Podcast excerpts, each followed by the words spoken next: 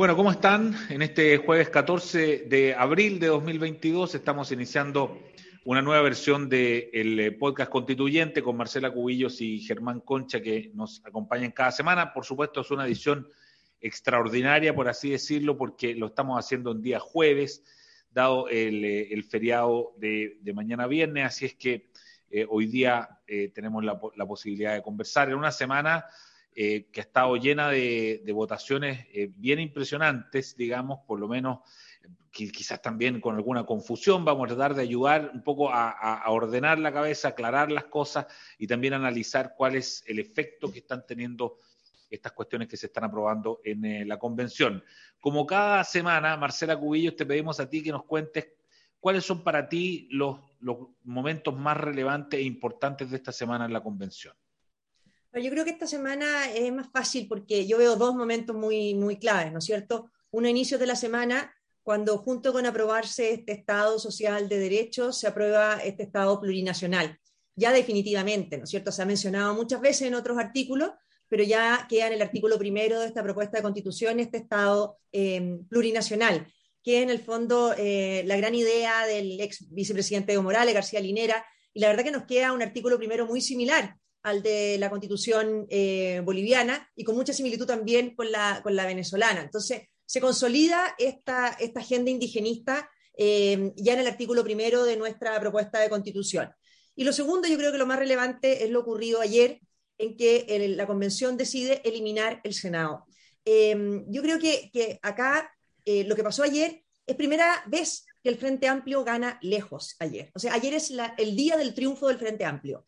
¿Y por qué? Porque ellos son partidarios de un Congreso unicameral, lo fueron siempre, y lo que lograron ayer fue un Congreso unicameral, al eliminar el Senado, queda solamente el Congreso de Diputados. Se crea un órgano anexo decorativo, que es esta Cámara de Regiones, que no es parte del Congreso, y además no se aprueban sus atribuciones. Por lo tanto, hoy día el Partido Socialista no tiene nada eh, con qué exigir que le mejoren, por así decirlo, su fórmula porque perfectamente el Frente Amplio y el Partido Comunista, que también es partidario del unicameral, podrían decir, da lo mismo, no quedaron las atribuciones en la Constitución, será el Congreso unicameral, plurinacional, el que decida qué atribuciones le da a esta camarita testimonial de las regiones. Por lo tanto, ayer no se entiende lo que hizo el Partido Socialista, que siempre había tenido un poder de bisagra, ayer se rindieron, eh, de verdad. Por lo tanto, eh, aprueban esta eliminación del Senado, no se aprueban las facultades, por lo tanto quedan entregados a que ahora les den lo que otros quieran que les den, y perfectamente podrían decir no darles nada, y que todo quede entregado a la ley posterior, qué atribuciones se le da a esa Cámara de las Regiones. Em, y además, ¿por qué el Frente Amplio? Porque además queda un presidente muy debilitado. Eh, uno dice el Partido Comunista es partidario, un régimen presidencial más fuerte, pero hoy día lo que queda es todo el poder concentrado en este Congreso unicameral, plurinacional, en que además se aprueban, por supuesto, escaños reservados. Se aprueban escaños reservados para los pueblos indígenas, cupos reservados para los indígenas, no solo en este Congreso Unicameral Plurinacional, sino que se aprueba un artículo que dice que ellos tendrán cupos reservados en todos los órganos de representación popular a nivel local, regional, nacional. Entonces se sigue avanzando en una constitución que ya está siendo el símbolo de la desigualdad, el símbolo de los privilegios. Ayer hubo un pequeño debate, pero es que es cierto, ¿no es cierto? Esta constitución esta propuesta eliminó el estatuto para los expresidentes. Que ya yo puedo estar de acuerdo en que ya no se justifique que tengan un estatuto especial los expresidentes. Pero la presidenta Loncón mantiene un asiento ahí en primera fila del hemiciclo, porque hay un estatuto dentro de la convención para la expresidenta de la convención, y ella dice que por dignidad se sienta ahí. Entonces, la verdad es que esta es una constitución que sigue estando de rodilla a la agenda de los cupos de los activistas indigenistas, en que siguen ganando, ¿no es cierto?, con este Estado plurinacional con cupo reservado, y ahora además gana esta doctrina de tener la concentración del poder en un Congreso unicameral plurinacional sin equilibrios de poderes. Esto la gente tiene que entender, no es que le cambien el nombre al Senado por Cámara de las Regiones, no, eliminaron el Senado. Eliminaron el Senado. Quedó un Congreso con una Cámara, la Cámara de Diputados. Y se crea un órgano accesorio, distinto, que nadie sabe quién lo integra ni qué atribuciones va a tener porque no quedó nada de eso en esta propuesta de constitución. Clarísimo, Marcela. los dos hitos. Déjame, eh, Germán, hacer eh, foco en el tema del Senado, porque, eh, por cierto, suena bien impresionante que se haya eliminado, que se muera el Senado. Déjame ser abogado del diablo acá. Bueno, ¿y, qué tanto si, se elimina el Senado? ¿Qué pasa? ¿Cuál es el problema de, no tener Senado? Hola, ¿cómo están? A ver, Eduardo, la verdad es que la incorporación de los senados, de, los congresos, perdón, de dos cámaras, no es simplemente aumentar los cupos o querer tener más cargos, digamos. La, diferencia en las dos cámaras tiene sentido. Tiene sentido de distintas perspectivas. ¿ah? Por lo tanto, eh, la eliminación del Senado es un retroceso en el desarrollo de los congresos, me parece a mí. ¿Por qué? Primero, en términos estrictamente legislativos. Porque como la, la generación de leyes supone la generación de reglas a partir de las cuales las personas vamos a tener que regirnos para convivir, lo que asume el sistema es para evitar, voy a decir una palabra que no es técnica, pero la borrachera de una cámara, en el sentido de que una cámara se vuelva loca o, o la mayoría se entusiasme con algo y no lo piense tanto y lo apruebe, entonces tú tienes dos cámaras. De manera que hay una segunda cámara que revisa eso. Dice, a ver, discutamos de nuevo, analicemos, veamos, veamos si hay cambios de criterios, si hay cambios de opinión, si hay cosas que no se alcanzaron a analizar, etc. Este juego entre las dos cámaras es una manera de equilibrar las mayorías en ambas cámaras, por eso se eligen de maneras distintas, no solo si una es más territorial o más eh, asociada a las regiones, la otra es más poblacional, sino que además se alternan. Usualmente la Cámara de Diputados se elige completa en cada elección, el Senado se elige por partes, puede ser por mitades, puede ser por tercios como en Estados Unidos. ¿Para qué? Para asegurar esos calces y precisamente evitar que una mayoría transitoria tome control de todo el Congreso, atendida la importancia que el órgano tiene. Pero además piensa tú que en un régimen presidencial, el Congreso tiene una atribución que es muy relevante, que es el juicio político. El Congreso puede destituir autoridades no por simple falta de vinculación política, eso es en el régimen parlamentario. En un régimen parlamentario el gobierno cae porque pierde la sintonía con la mayoría, por decirlo así.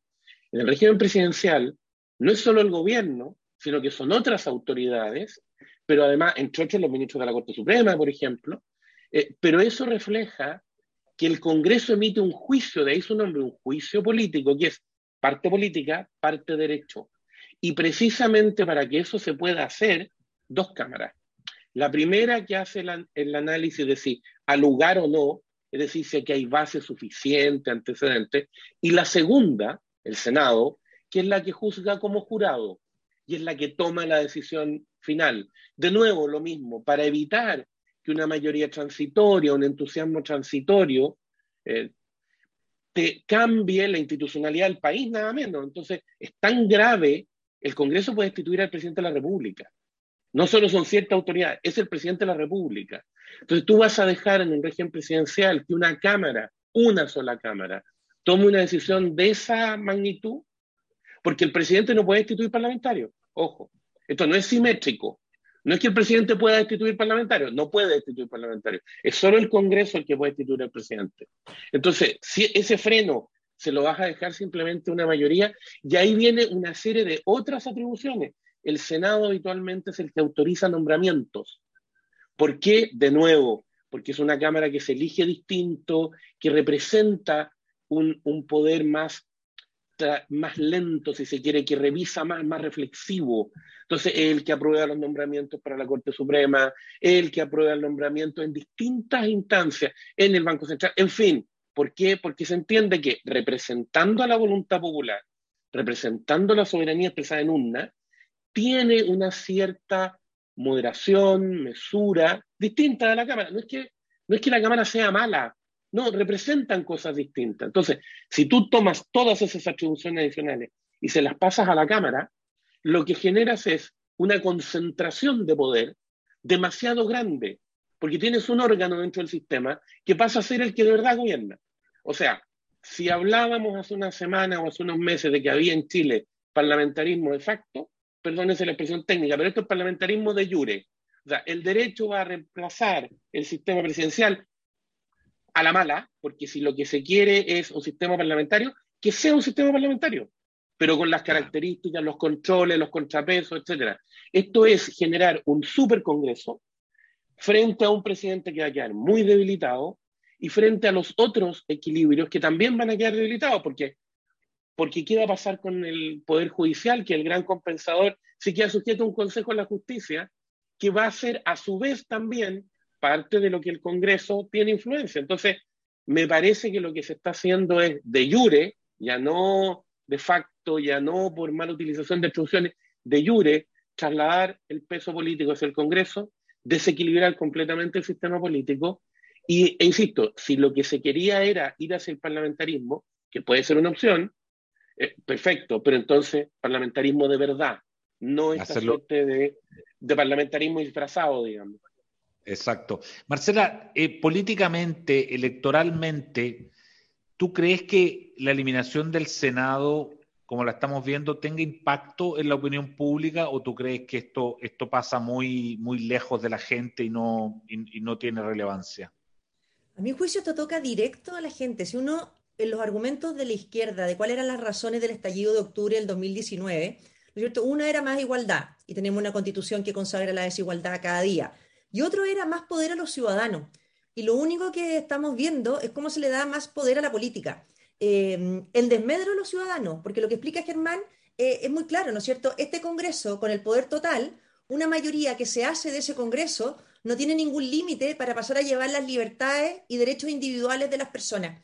Ningún límite. Entonces la Constitución está fallando en lo que es su esencia, su rol. Las constituciones se hacen para ponerle límites al poder y proteger las libertades de los ciudadanos. Y esto es lo que está haciendo, es ampliando el máximo de lo posible todo este poder político, dejando a los ciudadanos entregados al arbitrio de esa mayoría circunstancial. O sea, aquí, por ejemplo, si es que el presidente y la mayoría de esa Cámara son del mismo partido, de la misma coalición, no tienen límite alguno, harán lo que quieran. De hecho, podrán nombrar a su arbitrio el contralor, hay quien los fiscalice a ellos porque yo creo que ya es el momento de empezar a mirar todo esto integrado, ¿no es cierto? Mm. Piensa que todo esto además va a funcionar por mayoría simple, sin quórum. Por lo tanto, quien obtenga una mayoría circunstancial en una elección, además con cupo reservado de los activistas indigenistas. O sea, em, está, claro, ya presumir quién va a tener esa mayoría la primera vez, por así decirlo. O sea, quien se hace de este Congreso unicameral la primera vez, se puede llevar la pelota a su casa.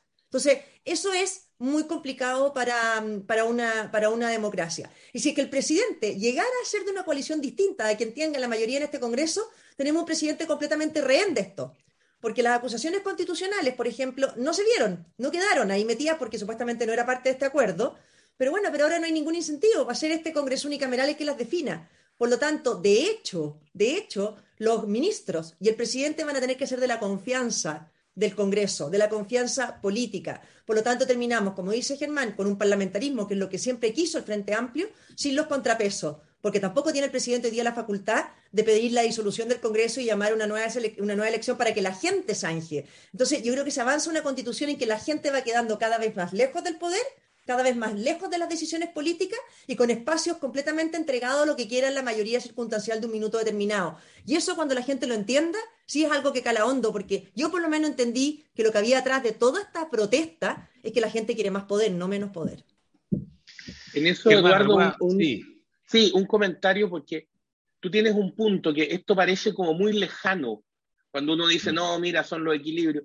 Claro, es que son, es el corazón del sistema que es precisamente cómo equilibras el poder. Y aquí hay varias cosas que se vuelven más complejas aún, porque, por ejemplo, hasta ahora se nos ha dicho que la convención está de acuerdo con mantener la autonomía del Banco Central, pero también se nos ha dicho, no sé si está aprobado o no, pero también se nos ha dicho por lo menos, que quieren que los consejeros sean acusables constitucionalmente.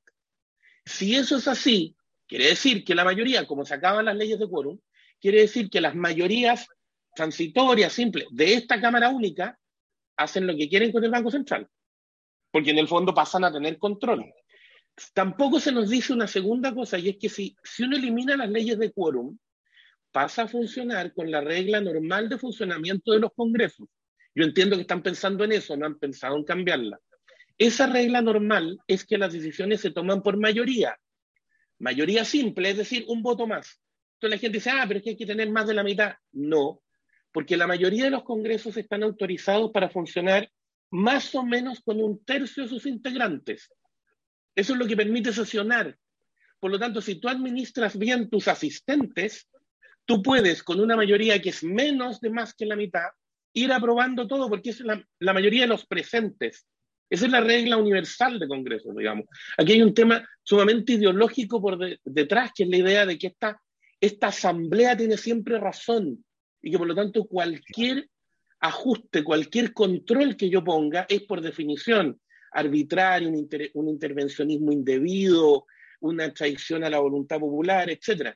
Y lo último, eh, y que me parece que es lo más importante, ¿cuál es la gran diferencia con el régimen parlamentario? Que en el régimen parlamentario el gobierno sale del propio parlamento, son parlamentarios.